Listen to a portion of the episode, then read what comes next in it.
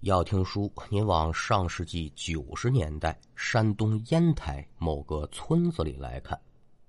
说在这村子当中呢，有这么一位老太太，姓张，就叫张老太呗。那一年是七十多岁的高龄了。说话这一日，按现在钟点来讲，中午十二点左右，老太太正独自一人在院门前闲坐。忽听得远处有脚步声音响亮，老太太抬眼仔细观瞧，哎呦呵，一位六十多岁的老者，一身素色的中山装，脚蹬着千层底儿的布鞋，手里拎着这么一布包，花白的头发，一缕海下的长髯呐。虽然说是皱纹堆垒，但看这气势是非常的好，长相不认得。老太太以为这是个过路之人，未予理会。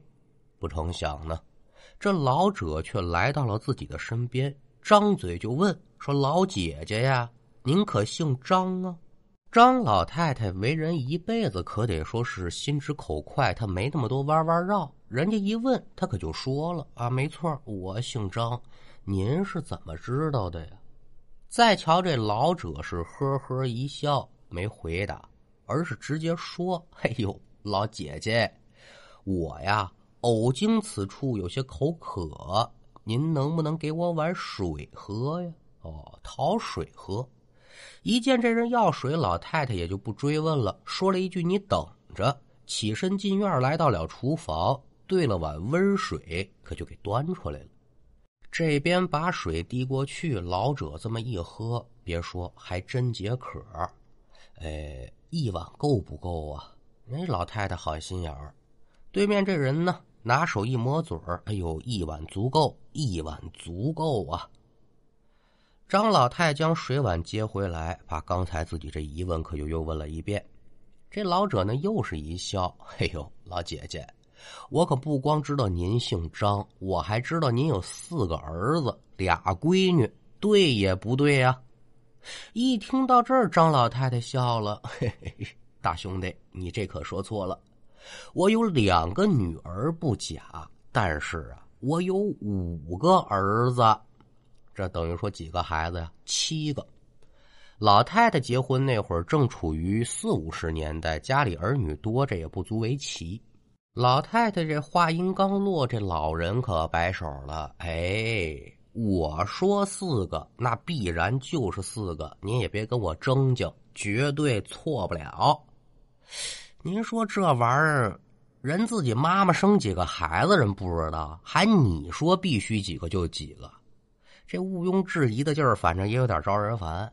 有心继续往下问，这老人呢，转身说了句“天机不可泄露”，之后朝远处可就走了。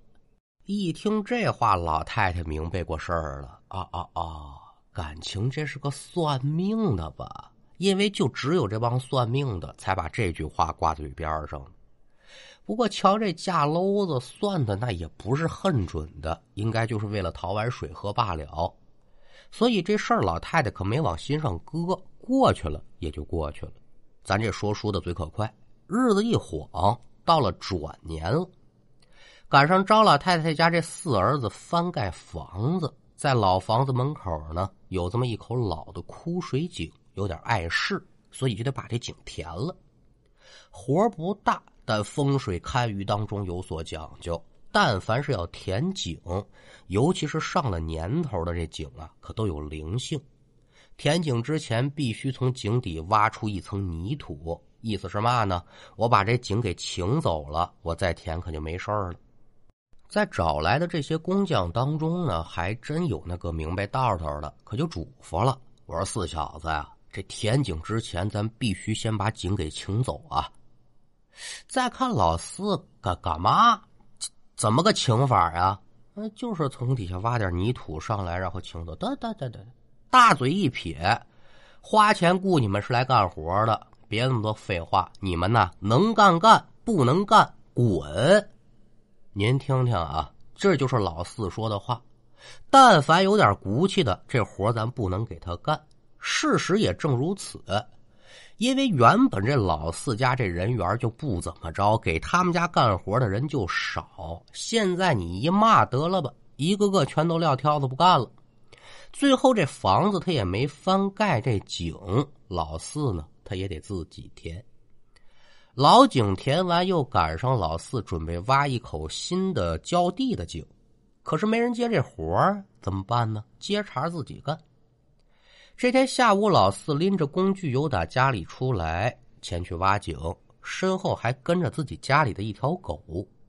整挖井这会儿功夫啊，赶上了贾行僧老哥他爸爸，就是刘大叔，打旁边过。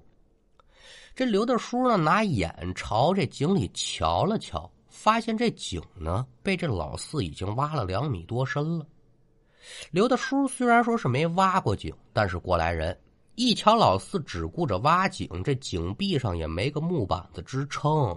好家伙，这玩意儿浅了行，你再往下个三两米，这不得塌方吗？咱这老刘大叔是好心，可就提醒了一句：“老四啊，这井壁你得固定住了，要不然有危险。”话虽简单，但这两句话可值金子值银子呀。二说你那个懂事的，哎呦，谢谢您了，刘大叔。我还不太懂，您老要不提醒我的话，我都不明白了。这话您再到这老四身上，您再瞧，眼睛瞪得牛蛋一样大，嘿嘿嘿嘿嘿！我用你提醒我吗？你该干嘛干嘛去得了，狗拿耗子多管闲事！呸！刘叔一瞧自己这不是好心当成驴肝肺吗？我也不搭理你了，扭身走了。走可是走了，但这也就应了一句话，叫“好良言难劝呐该死的鬼”。怎么呢？约么帮黑的时候，老四媳妇见自己爷们还没回家，可就来这井边找人。好家伙，这一找不要紧，这井已然塌了一大半了。再瞧井边还摆着老四的上衣，他这媳妇立马就明白是怎么回事了。回村叫人吧。好说歹说的，叫了这么几个人来到井边，是好一通挖。好不容易挖着了，但这人那就是活埋一样啊，死在土里头了。死之前还保持这个挖土的姿势。那按说人死了，这些个亲戚里道、左邻右舍、老街旧坊的，应该感到惋惜吧？哎呦，一般咱都说好好的人就没了，事实却恰恰相反。这老四的死啊！没一个人在意，甚至有些人在私底下拍巴掌：“该死的好，你罪有应得。”那要说这老四到底干了什么伤天害理的事情，惹得老百姓这么不待见他呢？那咱就不得不说说这老四生前的所作所为了。上文书咱说过，老太太一共五个儿子俩闺女，按说哈含辛茹苦一辈子了，到了古稀之年。也该安享晚年了，但老话说了，一个藤上的瓜呀，它有大有小；一个娘胎里出生的娃呀，那也未必都孝顺呢。其他的几个儿女都还不错，虽然都已经成家了，但日常啊，老爹老娘的生活起居，告诉怎么照顾怎么照顾，就独单单是这老四啊。那可真得说是扭头翻脸抹嘴骂娘，把这不孝顺放车上了。怎么讲？那是忒不孝顺了。多的咱就甭说了，就说和老太太分家之后，这哥几个定规好了，每个月呢轮流给老太太送粮食。人哥几个怎么送？把粮食磨成面粉给老娘送过去，妈妈您留着蒸馒头、蒸包子。轮到这老四的时候呢，送陈粮。不磨面啊，咱这都不说了。最可气的是什么呢？他往这陈粮里掺沙子。哎，你说自己的儿能说吗？一粒一粒的麦子往出挑吧，咱别糟践粮食，陈粮就陈粮吧。这都不算啥。有这么一年，老四家里头种花生，剩这花生种子可就没地儿放，给老两口送过去了。哎呦，爸爸妈妈，给您送点花生米啊！天津市呢叫果仁儿。这玩意儿可是掺了农药的呀！要不是说这花生米打翻了，死了这么一只鸡，老两口子这命都没了。老话说，这不是一家人，他不进一家门呢。您说这老四不是东西吧？哎，老四他媳妇比这老四还不是东西，那叫有过之而无不及。咒公公骂婆婆，这都是轻的，有一点不顺意，直接上手就打了。您就说这两口子这么对待老人，谁能看得下去啊？上到村委，下到哥们兄弟，左邻右舍，和他们两口子吵过那架，那得是不计其数。你这么干不对。甚至于到最后，老两口子根本就不用他们养了，这都不行，追着撵的祸害呀！要不是说附近的人盯着，别说是七十了，老两口子连六十岁都活不过去。总而言之吧，全村上下对于他们两口子，真得说是人畜共愤。您说不是人神共愤吗？别介，咱就用人畜共愤。为什么用这词儿？给您说俩事儿。老四家里面养了条狗，母的，生了小狗了。你要说不养，完全可以把狗崽送人，再不就扔路边让人捡走。老四不去，这边狗崽前脚刚生出来，后脚直接让他扔粪坑里淹死了。您列位可也都知道，这燕子呢在家筑窝，民间传说呢与主家大吉，这是好事儿。那有些人求之不得的，哎呦，小燕怎么不在我们家住窝呢？您再瞧这老四，一瞧见家里面燕子住窝了，他准把这窝给你倒了，倒了还不算，还得把这燕子逮住，活生生的他给剁了，然后拿着燕子肉做诱饵钓王八。您琢磨琢磨，这人的心得有多狠呢？但话说回来。孩子是娘身上掉下来的一块肉，这老四就再不是东西，再不是玩意儿，他再不孝。现在人死了，当娘的他也心疼。但心疼之余，老太太突然想明白了：一年前来家门口讨水喝那位算命的老者所说的那句话。我说你有四个儿子，那你必然就是四个，绝对的错不了。哎，现在想想呢，这位老先生莫非说是隐世的高人，算准了这小四儿他就得死，所以这才有这番话吗？只是天机不可泄露，老先生呢也就没有明言罢了。书给您说到这儿啊，您老几位也都明白了，大家对于老四的死为什么会有这反应？那要说这故事到这儿就完了吗？远远的没有。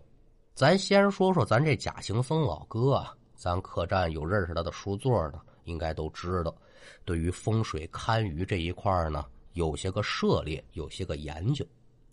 因为这素材呢，他特意去老四家这老房子看了看，得出这么一结论：老四之所以会死，还有另外的一个原因，那就是老四家这房子犯了白虎开口煞了。白虎开口，主伤男主嘛？具体怎么个白虎开口煞？三言两语给您解释一下。咱们说这盖房子呀，甭管是高楼大厦，还是咱乡村的那种平房，都是差不多的，讲究坐北朝南，房后在北，房门在南，青龙在左，指代的是东边；白虎在右，它指代的是西边。风水堪舆学上有这么一句话，叫“宁可青龙万丈高，不让白虎抬头望”。这指的是什么意思呢？你在盖房子的时候，东边这房顶可以高过西边的，但是你西边这房顶一定不能比东边的高。为什么呢？因为青龙是高高在上的，它宜高不宜低；而白虎好斗，他就宜低不宜高。这有听过学徒说的那个《修缘老祖传》呢，也就是《济公传》，里面说了降龙伏虎二位罗汉，降龙罗汉先出来的就是李修缘嘛，他是从哪儿来的呢？他由打天上下来的。敢等到后文书伏虎罗汉打哪儿出来的呢？从地底下出来的，就这意思。所以这房子东高西低，它才符合青龙白虎的习性。这样盖房子呢，就意味着家中有神兽镇宅，那是家宅吉祥的预兆。反之，就容易成为咱们前文书说的那个白虎开口煞呀。而老四所住这地方，一共连排三户人家，只有最里面那户人家的房子呢，符合了东高西低的格局，其余两家全都是白虎开口杀，而两家的男主也都是死于非命，而且更令人感到不可思议的是啥呢？两个人死前都是村子里面出了名的不孝顺的王八蛋。说完这风水，咱再说说老四这媳妇自打老四死了之后呢，这人就疯疯癫癫的，终日得说是胡言乱语，天天跟个鬼似的，东街串完西街串。村里面也没人管他，后来就被娘家给接走了，在医院一直也没看好，所以就找了个先生看看呢，这是不是得了虚病，得了外病了？先生瞧罢之后说了，这人被死鬼老四给缠上了。那您说这老四缠着他媳妇干嘛呢？那自然是，你看我都死了，要不是咱俩下来救个伴儿吧？但是您不想想，老四的媳妇何许人也？打爹骂娘的主啊！这种王八蛋，也就是俗称的恶人了呗。应了那句“神鬼怕恶人”了。老四迟迟也没能得手，没办法，就一直缠着他媳妇缠了个疯疯癫癫。后来这先生也给做了几次法，也没把这老四弄走。这事儿就一拖再拖。后来是听说啊，老四的媳妇儿因为车祸断了一条腿一条胳膊，落了个半身不遂。现在还是跟家躺着呢吧。儿子四十好几了，也娶不上媳妇儿。对他这老娘呢，也不怎么上心，整天在外面闲逛呗。可以说。老四媳妇儿的晚年生活过的是生不如死，有人就说了，老四两口子由此下场是因为风水的问题，但更多的人说，老四两口子呀，那是因为不孝顺父母，你遭了天谴了。一个自掘坟墓闷在了井中，一个生不如死，煎熬一辈子。咱也甭管说是什么原因了吧。为人一世啊，忠孝二字，咱得摆在良心的最中间人善人欺天不欺，人恶人怕天不怕。那书说至此，今天这一段故事也就告一段落。